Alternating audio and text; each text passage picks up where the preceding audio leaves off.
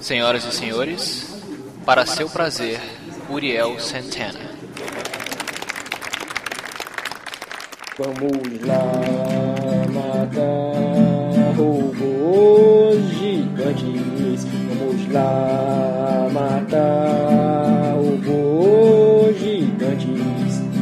Para entender a mente de Diogo Braga.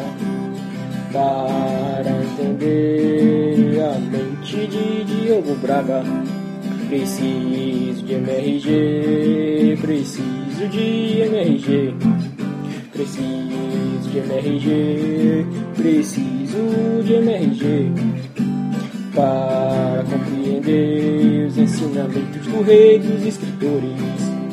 Para compreender os ensinamentos do rei dos escritores. Preciso de games, livros, HQs, filmes em DVDs. Preciso de games, livros, HQs, filmes em DVDs. O bolota é demais, com pensamentos que espantam Satanás. O bolota é demais, com pensamento que espanta Satanás. Ele é gordo, é sim pode crer, ele é o Beto do MRG. Ele é gordo, é sim pode crer, ele é o Beto do MRG. Preciso torcer para não atrasar, preciso me equipar. Afinal, uma guerra irá começar e para combater, e para combater, e para combater. MRG.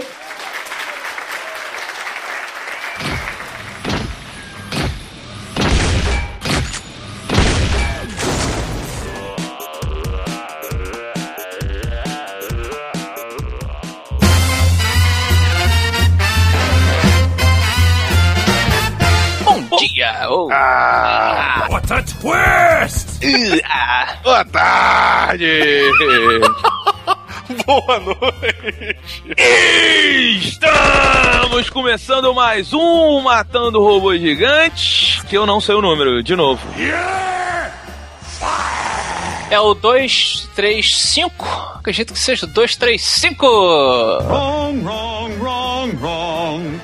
Wrong, wrong, wrong, wrong. Vamos ver. Papai precisa de um novo par de sapatos, né? Joga o dado. Eu sou Afonso jogando os dados, Solano. Eu sou o Beto Duque Estrada e diretamente de Brasília estamos aqui com. Didi Braguinha! Hello! Well, hello. Meus amigos, encontrei uma situação muito pitoresca hoje, gostaria de dividir com vocês e em seguida lançar, assim como lancei os dados, uma questão. Encontrei um colega de um colega na rua, enquanto eu comprava utensílios para computador, e ele me revelou que se separou da esposa dele, um casamento de 20 e tantos anos, para é, adotar o estilo de vida gay. Well, obviously. Né? Estava ele e o parceiro dele. O marido, parceiro, é, é, parceiro é meio, né? Companheiro. Companheiro, exatamente. Não, Então, marido, porra! Maria. Bem, enfim, ele é casado ali, né, com o parceiro dele, e aí fiquei batendo papo com eles, e ele falou assim, pô, cara, a melhor coisa que eu fiz, fiquei casado, vinte e tantos anos, que nem comentei, o problema é que mulher não tem hobby. Mulher não tem hobby, então eu chegava em casa, minha mulher não tinha o que fazer, e aí eu que sou colecionador, ele e o parceiro dele são colecionadores de, de coisas nerds, né, que nem a gente, bonecos, action figures, tudo. Ele falava que chegava em, que chegava em casa, queria tomar conta da coleção, limpar e tal, pesquisar, e ela, ah, não tenho o que fazer, tá? Isso é ele falando, não sou eu. E aí que ele agora com o parceiro dele, ele chega em casa, né, o parceiro dele tá lá tomando conta da, da, da coleção, jogando videogame, fazendo as coisas de, de menino, digamos, e ele vai lá fazer as coisas dele e se unem nas horas necessárias. Aproveitando a onda, pergunto para Diogo, que é o único casado mesmo, né, no papel e já há bastante tempo. Diogo, você concorda? Mulher não tem hobby? Cara, na minha realidade, das mulheres que eu convivo, isso é uma parada que é tipo a discussão eterna, sacou? É, entre o marido e a mulher, assim. Porque, em geral, as mulheres não têm um hobby tipo cara, onde você troca uma coisa que você deveria fazer, uma obrigação, por uma diversão, assim, sabe? Cara, o Diogo, o exemplo é simples. É assim, ó, pra todo mundo que tá ouvindo, se pergunta seguinte: se você marcou um negócio com a sua mulher sexta-feira às 8 da noite,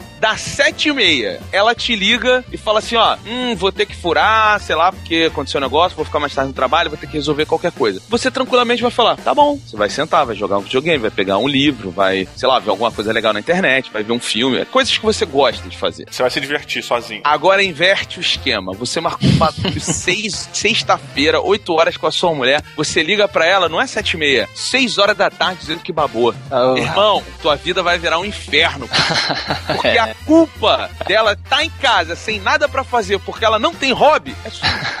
Não, É, no geral, o jogo botou bem. No geral, a mulher, o gênero feminino, tem uma dificuldade maior em, em, em criar, né, atividades eh, solitárias, eh, enfim. É, Agora, silenciosamente respondam isso. Hum. Não respondam em voz alta, porque em voz alta eu não acredito que a honestidade vai ser tanta. Mas, se a sua mulher. Não, não, não, melhor. Se o seu melhor amigo tivesse peitinho e você estava com a sua mulher ou com ele? Meu Deus. Essa, e não precisam responder silenciosamente, Ah. pensem e reflitam sobre essa, esse questionamento. Foi nessa aí que o amigo que eu citei passou pro outro lado, hein? Exatamente. Olha aí. Mas, mas o que, que ele falou pra você? O Que Beto tá aí. feliz hoje. É, olha aí.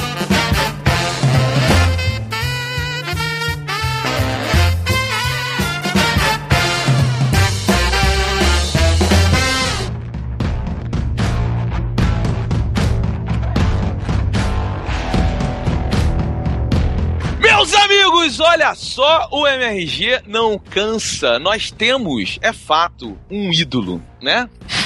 Talvez. Alguém que deveria estar na estátua do MRG, no pedestal máximo, na frente do QG, que é o senhor Constantine, rapaz. Mas olha que coisa engraçada, Beto. Ele, provavelmente, se formos perguntar de nós três qual o, o herói, né? Qual o, o ser que a gente acha inacreditavelmente foda, é. Nós três chegaremos a um consenso de que é o Constantino, o Hellblazer. Só que nenhum de nós três tem um action figure dele. Eu não, cara, eu só É. não tenho jogo porque, sério, eu nunca vi, assim. É isso que eu ia falar, é difícil você achar, cara. Talvez um busto, né? Um, um- se você É. tivesse um bustinho, assim, com ele fumando e tal. Tinha, é, tinha que ser um bustinho com vaporzinho d'água no cigarro saindo. Assim. Diogo, Constantine, e o MRG é responsável por isso, porque eu gostava muito de Constantine, mas com esse excesso de episódio que a gente faz sobre Constantine, eu descobri o personagem que eu mais gosto, assim, sabe? É, É, eu acho que o do Roberto até bem mais do que. o que eu mais gosto hoje em Do- dia, de do- longe, assim. Uhum, talvez. Mas por que, que estamos falando de John novamente? Porque toda vez que ele se aventura em algo diferente,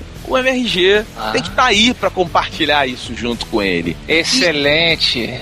Não é? E eis que o senhor Constantine, meus amigos, faz o impensável. Hum. Se mete num inferno que ele nunca pensou em estar.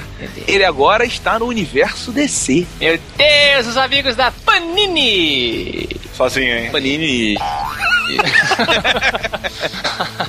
Nos apresentam aqui Bem-vindo ao Inferno, né? O número 1 das aventuras de Constantine nos Novos 52. Sim, sim. Diogo Braga, o que que acontece nessa historieta? Muito bem, queridos amigos, lembrando, só deixando claro que nós vamos falar só da primeira história da revista, da revista número 1 do Constantino dos Novos 52, e não da história da Liga da Justiça Dark. Ah, entendi, entendi. Foi a que vocês leram e eu não, porque eu sou um incompetente. Exatamente, Isso. exatamente. O que tá ficando recorrente. É, é, Queridos amigos, é, John Constantine está aí, andando pelo mundo, feliz e, e poderoso, como sempre é, quando... feliz não, feliz não. Feliz ele nunca é. É, tá Porque feliz? ele não é. Ele tá feliz? Cara, ele ainda não foi pro inferno, então ele pode estar feliz. é, um Já ponto. foi várias vezes, inclusive. Não, não, mas ele ainda não, não foi de vez. De vez, é. Então, de certa maneira, ele tá contente. Talvez contente ou satisfeito seja melhor. John Constantine está por aí, todo pimpão e tal, feliz de não estar indo para o inferno agora, quando ele se depara com os magos, um dos grupos de magos mais poderosos dessa, da- das histórias de, de John Constantine, que é Culto da Chama Fria. Hum, gostei do nome. Antagonismos, né? Sempre Exatamente, ela te queima sem você sentir. Olha que coisa. né? fogo gelado, aquele fogo de Teresópolis.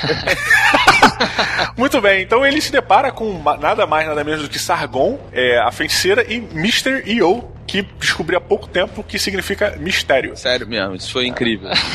descobri no programa, inclusive. Nós fizemos um, um MG, né, de, sobre a, a... É, não, mas então, a gente fez sobre... O molequinho lá do, do, do New Gaiman. Como é que... Livros da Magia, que falou do... Livros da Magia. E aí passou batido. Aí eu tava, a gente tava gravando com o Denardim, que a gente falou agora recentemente do Constantine, pra variar. I have come here to chew bubblegum and kick ass. E então a gente tava falando do, do mistério. Uhum. Aí eu falei, não, porque tá o um mistério e tal. Aí, aí, a conversa foi, aí de repente ele falou, ah, tá o misterio. Aí o Diogo teve um. Um insight inacreditável. uma visão. É porque em inglês funciona melhor o nome dele, né? Mr. EO, aí Mysterio. Fica você falando rápido. Ah, é verdade. É, eu percebi isso realmente no episódio. E aí fiquei cinco minutos olhando pro céu, baixando Tem muita coisa na Terra que eu ainda não percebi.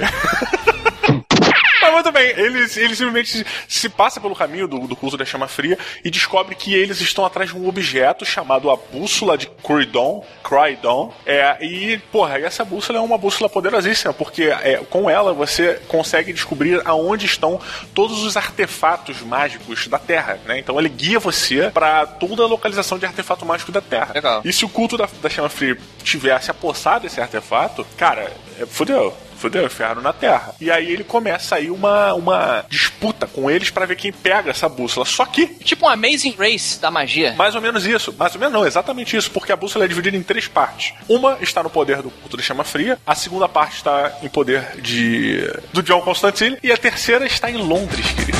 London calling to the faraway towns. Now war is declared. London, oh London, tell me about the old country. E essa, meus queridos amigos, é a história, é a sinopse de Bem-vindo ao Inferno. Olha, como eu não li, eu gostaria. Eu trouxe alguma coisa, né? Pro piquenique. Trouxe um brigadeiro. Um, um brigadeiro. Pão de forma. É, eu, eu trago o, o que eu tenho pensado e repensado sobre a presença do Constantine de volta, entre aspas, de volta, tá? No universo dos super-heróis. Porque quando ele chegou, quando foi anunciado isso, né? Todo mundo que é fã do Constantine chiou, incluindo nós aqui. Mas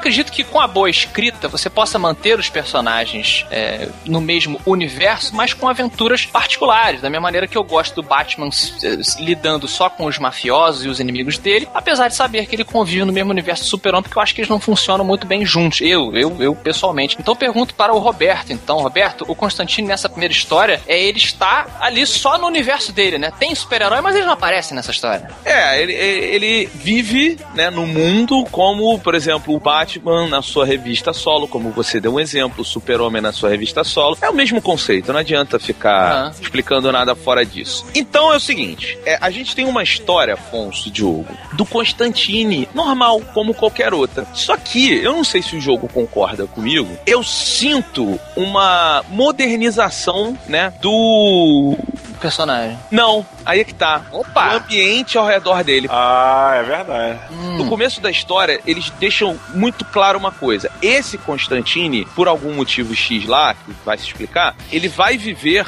em Manhattan. É. Entendeu? Então, assim, é, o, o, o Papa, nosso querido amigo do Constantine... Papa Midnight. Ele está em Manhattan. Então, assim, é, isso é para aproximar ele claramente dos heróis é. da DC e para eu acho que tá essa modernizada. Só que a personalidade do Constantine, ela continua a mesma, entendeu? Ah, entendi. É, isso não quer dizer que ele fique preso a Manhattan, porque logo no começo da revista ele já viaja, ele já sai, ele já vai atrás, começa essa caça, né, pela bússola, bússola que vemos naquele episódio piloto do seriado do Constantine. Ah, isso que eu ia perguntar. Olha que jogada inteligente. Tem que começar. É, o seriado podia adaptar as histórias, né? Então, será que vai haver essa. Mas eu acho que tem esse mix, cara. O, o a gente viu no seriado um pouco de 952 e um pouco do, do old style Constantine, né? Que você tem aquela revista, aquela revista que eu comentei da Newcastle, que saiu no Origins 3.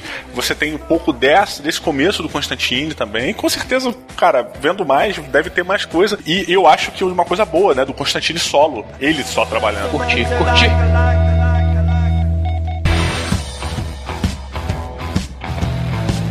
curti. não li a revista, eu não vou me arriscar na análise do, dos gráficos, mas eu sei que foi feita por um brasileiro, Roberto. Sim, o senhor Renato Guedes. E aí, o que, que você achou? Cara, então, eu gostei muito, cara. Eu acho que ele tem um, um, um traço sujo, como o Constantine pede. Hum, mesmo Sabe? estando ali no- na, na DC É, do é, 52. é assim, isso. Claramente você vê no, no- na narrativa de quadrinhos e tudo que você tá tirando ele do vértigo, né? Uma coisa mais crua, mais independente, Hum. e botando ele na DC. Então você sente que ele, ele tem que se adaptar ao estilo super-herói de narrativa. Saquei, saquei. Sabe? Uhum. Menos experimental, né? Aquela coisa menos europeia até, você pensar. Isso, exatamente isso, Ah. sabe? Agora, eu, assim, o Renato Guedes é um, é um, um ilustrador muito bom. O colo- a cor é muito boa porque é muito fria, a revista é muito fria, sabe? Ah, não tá hiper como a coisa super-heróica, por exemplo. Não, não, não. A revista é, ela fica o tempo todo variando no azul e no cinza, sabe? Hum. Então, assim, eu acho que tem a aura do Constantine. Você discorda, Diogo? É, eu tô pensando sobre isso, cara, porque é, é engraçado, tem uma diferença aí. Parece que agora tem uma nova postura com relação à arte do Constantine, sabe? Uma coisa mais, como foi dito até, eu tô me sentindo um velho de 60 anos, mais jovem. é, que parece que tem realmente isso, sabe? Um guia, ó, dá uma rejuvenescida na arte, no traço, sei lá. Entendi. Uma coisa nesse sentido, mas eu não, por não entender, eu não sei dizer, cara, sabe? Pode ser também uma coisa do, do desenhista, do Renato Guedes, né, cara? Mas ele deve ter sido escolhido para poder fazer essa transição. Eu, eu concordo com tudo que vocês falaram de que realmente é necessário. Você pega uma revista tipo. Uma revista clássica do Constantino, da, da, da Vertigo, assim, um Hábitos Perigosa, é um desenho que não é muito comercial. Eu detesto esse nome comercial. Mas ele. Talvez eu o deteste porque ele fala a verdade. E a, a, a massa, vamos botar assim, tá? Às vezes nós fazemos parte da massa também, né? Então é. Ser parte da massa às vezes é bacana, né? Fica uma coisa pejorativa. Mas a massa normalmente prefere os desenhos que não são muito complicados, não são muito experimentais, né? E, e acho que é uma decisão bacana, pelo que eu tô vendo, sem ferir a identidade do personagem. Deixa eu fazer um adendo. Diogo, você percebeu o não me toques absurdo do Afonso que ele tá agora? Pra não ofender as pessoas? Não, onde? eu fiz? O que que eu fiz? Porra! Ah, não, não. A massa. Não, mas assim, às vezes a gente faz parte da massa. Não quer dizer que eu tô falando que a massa é burra. Ah, entendi. É, é. Eu desviei do monóculo, né? Pra não... Cara, mas assim, Afonso, eu, eu concordo sim, cara. Eu acho que uma coisa que às vezes a gente fica puto, né, quando uma adaptação sai do lugar que a gente se sente confortável. Mas ela tem uma necessidade de sair desse lugar. E é o que aconteceu com o Constantine. O Constantine foi pra DC porque ele era o título de maior sucesso da Vertigo. E a DC falou: pô, esse cara é bom, vamos botar ele na linha principal, melhorar a distribuição, fazer aquelas coisas todas. Para que isso aconteça, ele precisa dar mais retorno financeiro. E para que esse retorno financeiro seja maior, a gente precisa adaptar aquilo que vende mais. Uhum. Então, assim, não adianta a gente virar a cara e falar, ah, preferia que tivesse ficado na Vertigo. Tudo bem, cara, mas os caras que ganham dinheiro com isso não, eles querem ganhar mais. É, Se você fosse uma dessas pessoas, você ia querer ganhar mais. Então a gente tem que compreender e entender que foi o que eu gostei. Eu tava com medo de ler esse Constantine, mas eu fiquei tranquilo depois porque eu percebi que o Constantine, o, o- a raiz Constantine, ela não, não, não foi tirado nada dali. É, pelo menos nessa primeira história, né? Tá lá, o Constantine que a gente conhece, tá lá. Ele, inclusive, ele tá matando amigo. É, fazendo tudo que o Constantine faz melhor. Merda, né? Acho justo, acho justo sua, sua análise. Confesso que recentemente li a, a muito boa também é, Justiça, que conta a história lá da Liga da Justiça contra um monte de, de super vilão. É ilustrada pelo Alex Ross, uma edição de luxo, muito foda. Vê se depois a gente fala aqui no programa. Mas ela coloca personagens. Parabéns, né, pô. Hã? Parabéns. Por quê? Conseguiu ler a revista de hoje, mas citou uma que tu leu. Ah, há muito tempo. Pelo menos ele leu alguma coisa, cara.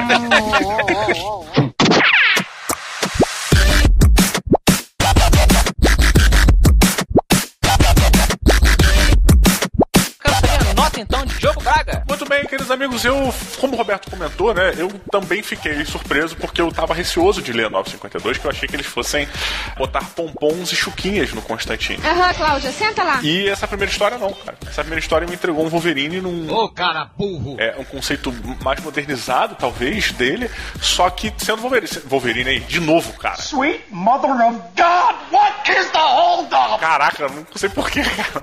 Eu fiquei quieto. Mas tá aí o Constantine, cara, sendo Constantine mesmo, como a gente comentou. Eu acho uma história bacana, que ela tá se desenrolando pelos próximos números. E o próximo número, obviamente, ele vai pra Londres e o bicho pega. Fiquei Maneiro. super satisfeito, sabe, cara? O, o meu herói querido está aí, né? Tá nessa. Não é o super herói querido, ele é o meu, é o meu herói querido. O mágico que eu convidaria pra minha festa. Então eu dou. Que festa. Vai estragar a festa do Bruninho e do Pedro. Porra. Vai entrar fumando, né? Pra começar. A festa infantil. É, a meninazinha. É o Krusty, né, cara? É, é. Constantine, pra esse começo do Constantine 952, devo dizer que eu dou eh, 3.8 robô gigante. Olha aí. Olha aí. Excelente, excelente nota. Roberto, e você? Acende o cigarro aí. Eu sei que você anda anti-fumo, né? Não. Eu fui lá explicar que o Constantino de- fumava na, na- devia fumar na televisão no MRG Show. Você ficou zangado, falou que eu tava apoiando o fumo. Eu não falei que você tava apoiando, só falei que eu acho que as pessoas não devem levantar nenhuma, nenhuma glória do cigarro, porque ele faz muito mal. Não, é, com certeza. Tá aí uma marca de cigarro maneira. Cigarros Glória. De alguma forma você vai alcançá-la. Ei, Beto, 0 a 5 robôs gigantes. Quantos, 0 a 5 cigarros? Quantos cigarros Nossa. dá pra... Que horror, cara.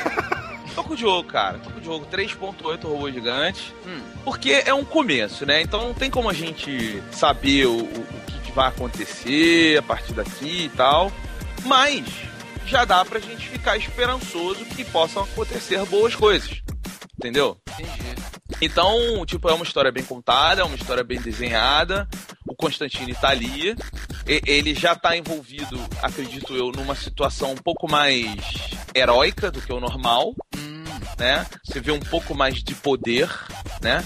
Do que a gente costuma ver nas histórias do Constantine, mas nada que mude a característica principal de quem é o personagem. Então, esse 3.8 pra mim é super válido. Vale deixar um adendo que é, a revista não é só Constantine, né? Ela tem a Liga da Justiça da Ark, que a gente não falou e não, não vai falar porque a gente quer falar sobre o Constantine. Mas pra quem quiser conhecer também tá lá. entendi. Diogo, pra terminar então, é, diga a sua mágica favorita. Cara, é qualquer. Quando eu era pequeno era da cueca, o cara tirava a cueca da calça de alguém. Você gostava da humilhação. É, não, e o pior é que ele, às vezes ele acertava mais ou menos a cueca que a pessoa tava usando, sabe, cara? Ele, caralho, minha cueca era essa mesmo, cara. A criança olha pra, pra, pra calça e vê que tá de cueca e olha, pô, você duplicou minha cueca, você é foda, É, cara. tem uma explicação. Já teve, já teve algum mágico que fez essa, essa parada, mas quando tirou a cueca ela veio freada? Caraca. Constantine, pô. Olha aí. Humilhação total crianças. Constantine na festa do Pedrinho.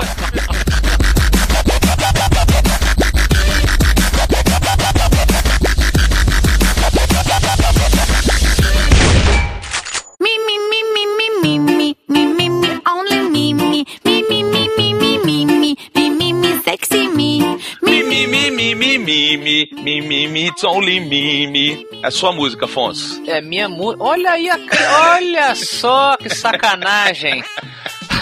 o que, que é isso aí? É a sua música, agora que você tá dando adeus pro MRG. Tem essa lenda, né? Tô botando a sua música aí. Mi, mi, mi, mi, mi, mi, mi, mi, mi, mi, it's only me, me. É a sua música.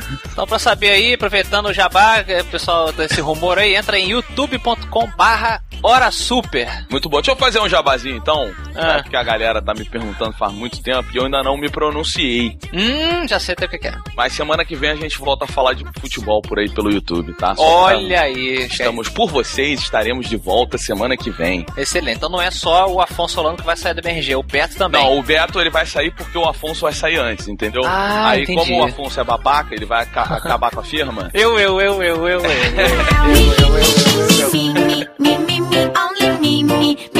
já que estamos falando de mim, Hum, é, eu vou dar um recadinho aqui para as pessoas que vão na Bienal de São Paulo. O Rei dos Escritores estará lá. No... Pô, tu vai lá na Bienal então, né? Tu vai estar lá. Sim. Então Uhum. eu, vou, eu vou aqui publicamente, porque você é um cara que não faz. Então eu vou publicamente pedir pra você trazer um livro pra mim.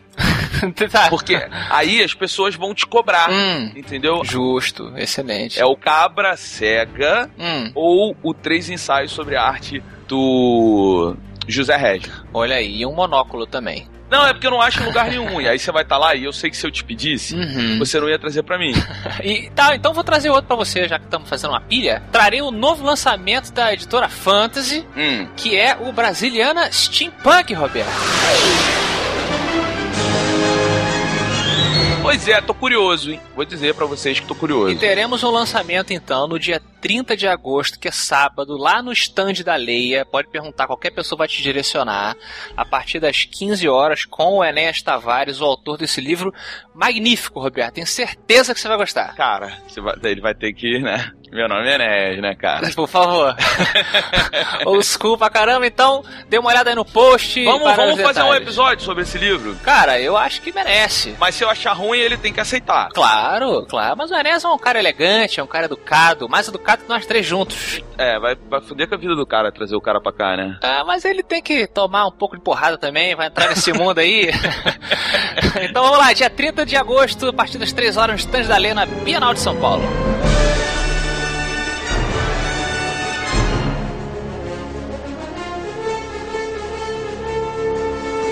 Afonso Solano, Hum. prêmio F5. Aquele prêmio Batuta, onde a primeira pessoa que comenta ganha alguma coisa ou nada, apenas um parabéns. Agora os comentários do Matando Robô Gigante estão supimpas, estão super. Olha aí, Matando Robô Gigante com comentários funcionais, basta, basta entrar, se cadastrar rapidinho. E quem ganhou, Beto? Não sei, mas olha só. Hum, Vamos avisar pra galera também, hum. que fica cobrando a gente, que a gente vai botar o prêmio F5 lá no YouTube também. Ah, verdade, verdade. Não é? Tipo, a galera fica cobrando a gente, cadê o prêmio F5, cadê o prêmio F5? Excelente. Quem não conhece ainda é o youtube.com barra Matando Robô Gigante. Isso. Bom, então já que, ó, Murilo Gonçalves, parabéns, você ganhou o F5 aí, fica só a menção rápida.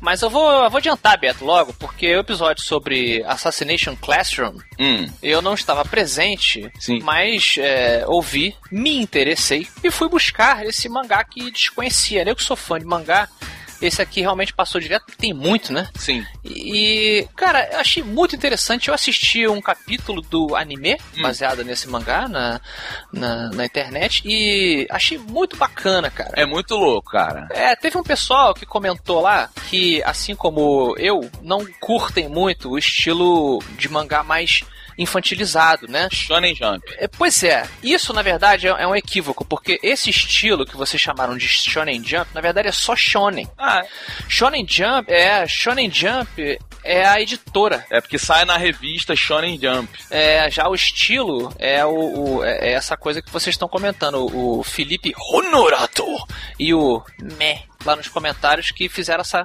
correção. Estão aproveitando, excuse me?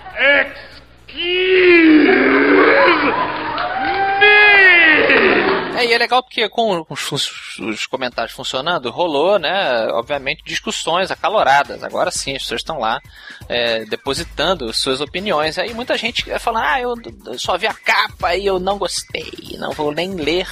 E o que, que você acha disso, Beto? Cara, eu acho que é você que tá falando isso que tá perdendo, porque, assim, compra só a primeira edição, dá uma lida, se você não gostar, você não lê mais. Eu achei muito interessante e eu indico, cara, eu, eu vou te ser sincero, Afonso, é, é uma das dos mangazinhos que eu vou seguir, cara, porque eu tô acompanhando o Monster, que é um espetáculo. É legal, é legal mesmo, eu gosto. One Piece, Naruto. Esse já eu já não curto, né? Pra você ver como é que é a diferença do nosso gosto aí. É, eu, go- eu gosto bastante desse estilo Aham. shonen. Eu gosto muito do One Piece, assim. Isso não é seu estilo, mas dá uma folhadinha. Às vezes a capa tem aquela cara bobinha, mas o interior é algo muito. Não julgue pela capa, já dizia o. Você conhece aquela história do Dustin Hoffman? Olha aí, bacana pra gente, pra gente encerrar. O Dustin Hoffman, quando filmava o Tootsie. Eu gosto muito desse filme, aliás. Fica a dica pra quem não viu, filmaço. Isso, pois é, um filme em resumo que o Dustin Hoffman se disfarça de mulher pelas razões lá profissionais do filme e tal. E o, o Dustin Hoffman diz em entrevista, tem uma entrevista dele até no YouTube, que é de emocionar, que quando ele foi transformado em mulher pela, pela maquiagem, ele se olhou no espelho e ele não gostou do que ele viu. E ele chegou pro pessoal da maquiagem e falou assim: vem cá, eu, eu não tô gostando, eu, eu não tô bonita. E aí os caras da maquiagem viraram todos sem jeito e falaram assim: pô, mas senhor Dustin Hoffman, esse é o máximo que a gente consegue deixar você bonito. Você não é um, um homem muito bonito e uma mulher muito menos, né, e tal, pelos seus traços, não, não combina com o gênero, assim, com o impacto de beleza que nós temos na nossa cultura. E aí, cara, ele falou que teve uma revelação. É impressionante essa entrevista. Ele chora e tudo. Hum, Porque ele falou que ele se olhou no espelho como mulher e falou assim: caramba, eu tô olhando pra essa mulher que eu não acho atraente e eu estou pensando em quantas pessoas eu deixei de me aproximar do outro gênero, quantas pessoas interessantes porque eu a julguei pela beleza inicial. E eu, quando eu olho no espelho, eu falo assim: caramba, eu sou uma pessoa tão interessante, tão bacana, eu tenho tanto a oferecer, e as pessoas também não se aproximariam de mim. Porque eu estou, entre aspas, feia. É, é o, é o, é o pré-julgamento, né? Que você faz muito. Sacanagem. Olha a sacanagem! Então tá Abraço bom, aí. Afonso, olha só, vamos terminar com a pérola É. do dia, que foi a descoberta da sua música. O que, que você acha? Isso, que você até começou cantando aí o programa, né? Mi, mi, mi, mi, mi, mi, mi, mi, mi, it's only me, me. É sua música, Afonso. Minha amor, me encontra então lá. Celebrem o rei dos escritores na Bienal, dia 30. Um E não deixa de cobrar o meu livro. Isso. Valeu, Creuza, sobe o som.